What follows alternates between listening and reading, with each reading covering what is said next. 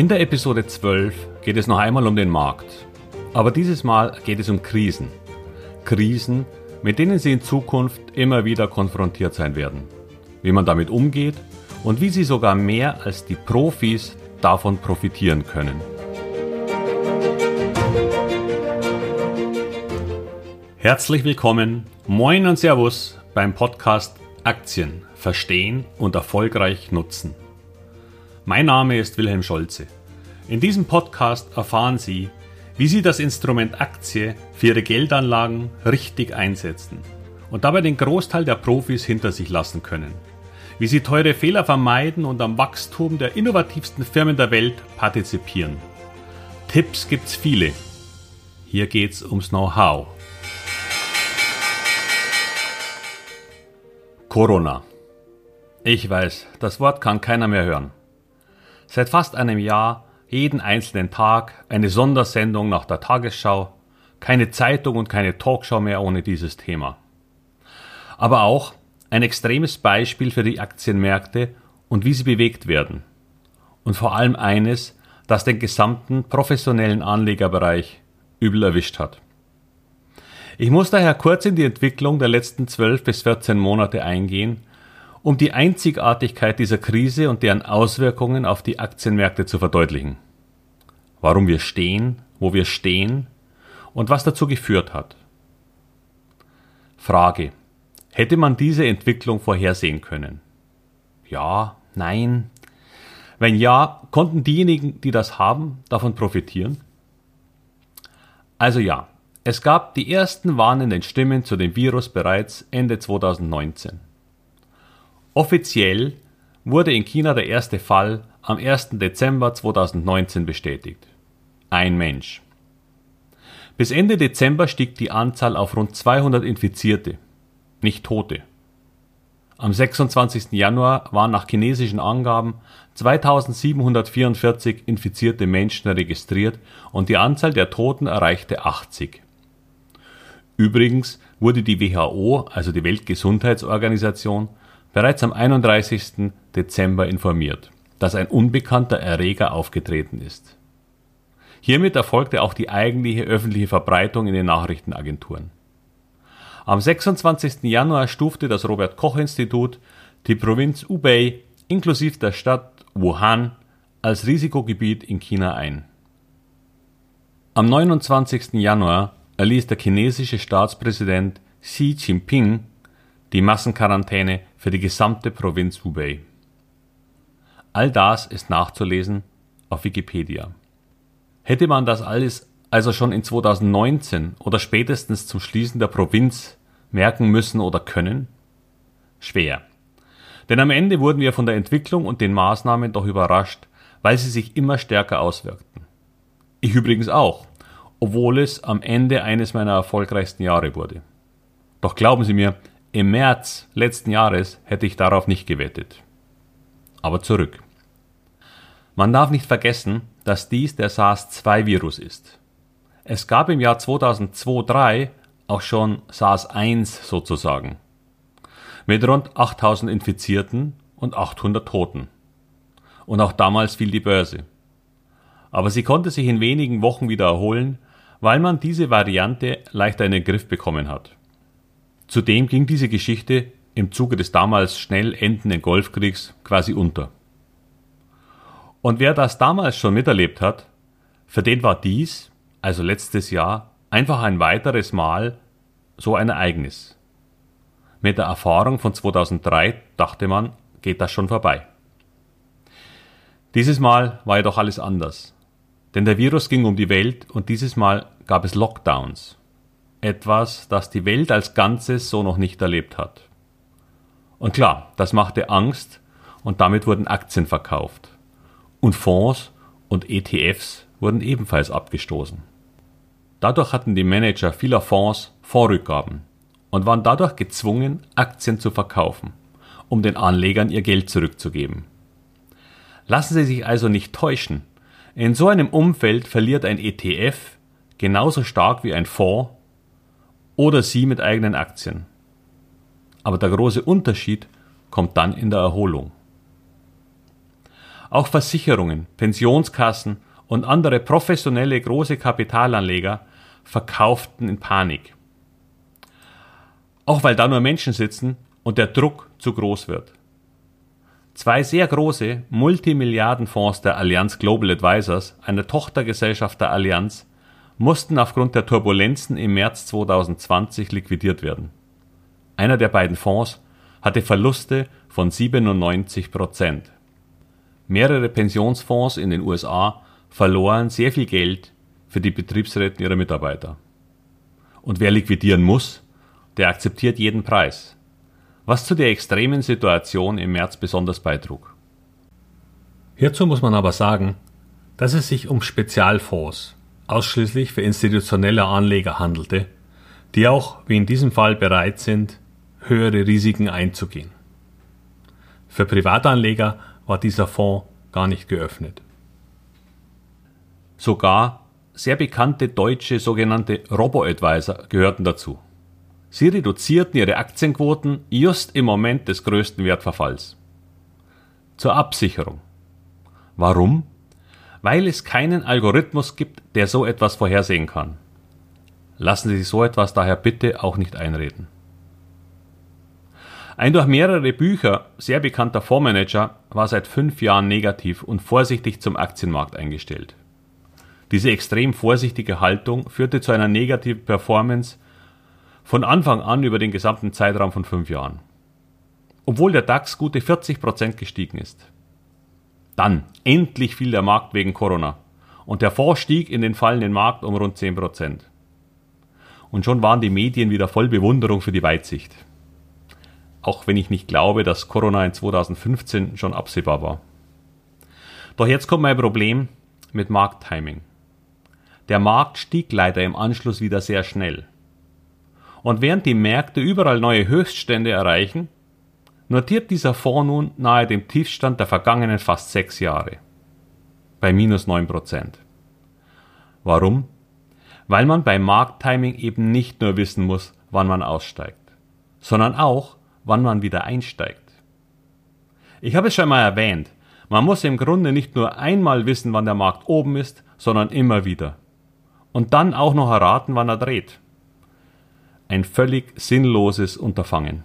Die Anlagestruktur in diesem Absturz auf weniger Aktienanteil ausgerichtet haben, konnten sie in dem Aufschwung danach auch nicht partizipieren. Sie haben also wirklich Geld für sie verloren. Ihr eigenes Aktiendepot, wenn sie es einfach nicht angerührt hätten, wäre mit der Erholung des Marktes auch wieder gestiegen. Dasselbe gilt übrigens auch für ETFs weil die immer zu 100% investiert sind. Also auch im Wiederaufschwung. Institutionelle und Fonds nicht unbedingt.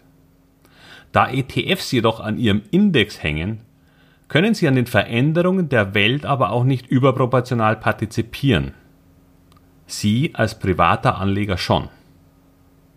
Ich werde bei Gelegenheit einmal eine Episode über Absicherungen am Aktienmarkt erstellen die Pro und Kontras für Ihr Depot.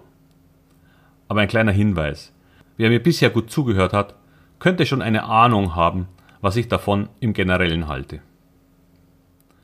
Aber wieder zurück zur Geschichte. Auch viele der durchaus stark betroffenen Unternehmen stiegen wieder im Kurs. Warum? Und warum so schnell? Weil die Politik eingegriffen hat. Wie schon elf Jahre zuvor in der großen Finanzkrise. Damals hat es nur viel länger gedauert, bis zu dem berühmten Satz des Herrn Draghi im Sinne von wir helfen, koste es, was es wolle. Ziemlich denselben Satz hat unser Finanzminister Herr Scholz benutzt, um das größte Konjunkturpaket in der Geschichte zu schnüren. Dasselbe gilt für die EU und nun auch für die USA. Jetzt stellt sich die Frage, war das absehbar? Nun, nicht in der Schnelle der Reaktion die ich sehr gut fand. Aber hier ging es durch den Lockdown auch um einen staatlichen Eingriff in die Wirtschaft mit entsprechenden Folgen und damit auch um das Retten der deutschen Wirtschaft mit all ihren Unternehmen und Arbeitsplätzen. Also ja, irgendwie war es absehbar. Denn die Notenbanken und Staaten haben den Auftrag ihrer Bürger, in solchen Situationen einzugreifen und die Menschen zu schützen. Und weil die Menschen von ihrer Arbeit leben und davon abhängig sind, ist es eben auch die Aufgabe des Staates, die Wirtschaft zu schützen. Das machen sie schon im Kleinen bei einer normalen Rezession, durch Konjunkturprogramme des Staates und durch Senken der Zinsen. Nur dieses Mal konnten die Notenbanken nicht mehr helfen. Die Zinsen sind schon unter Null.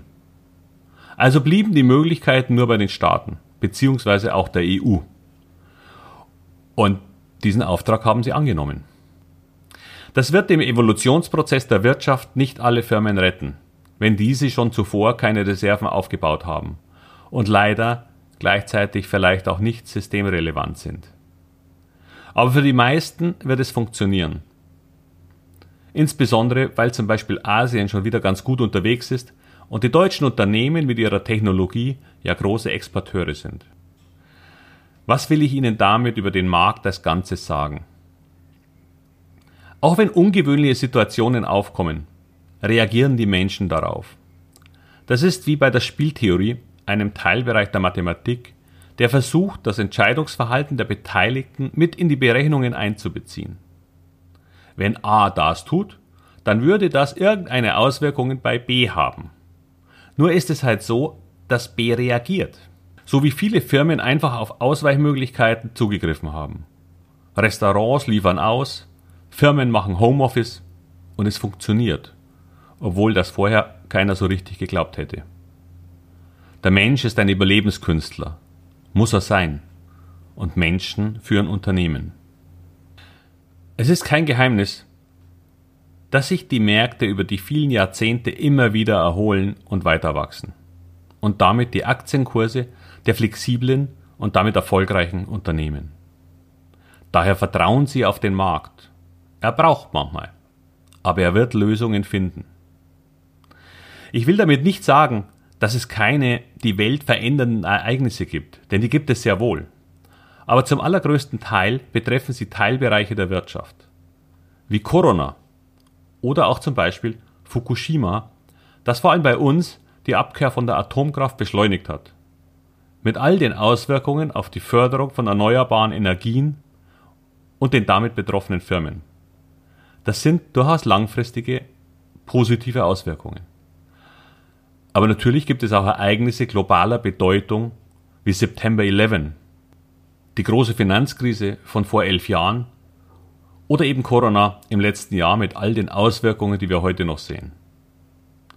Diese Ereignisse haben jedoch eins gemeinsam, nämlich dass man nicht wirklich vorhersehen konnte, dass sie passieren. Also prophezeien, wenn man nicht an Glaskugellesen glaubt. Klar, es gab ein paar Gewinner, die auf fallende Kurse gesetzt haben. Ein Hedgefonds in den USA machte Milliarden in der Finanzkrise. Aber ist er wirklich gut oder hat er nur einmal aufs richtige Pferd gesetzt? Ich frage das nur, weil dieser Hedgefonds seit dieser Zeit fast unterirdisch agiert. Börse ist ein Marathon, aber das habe ich ja schon einmal gesagt.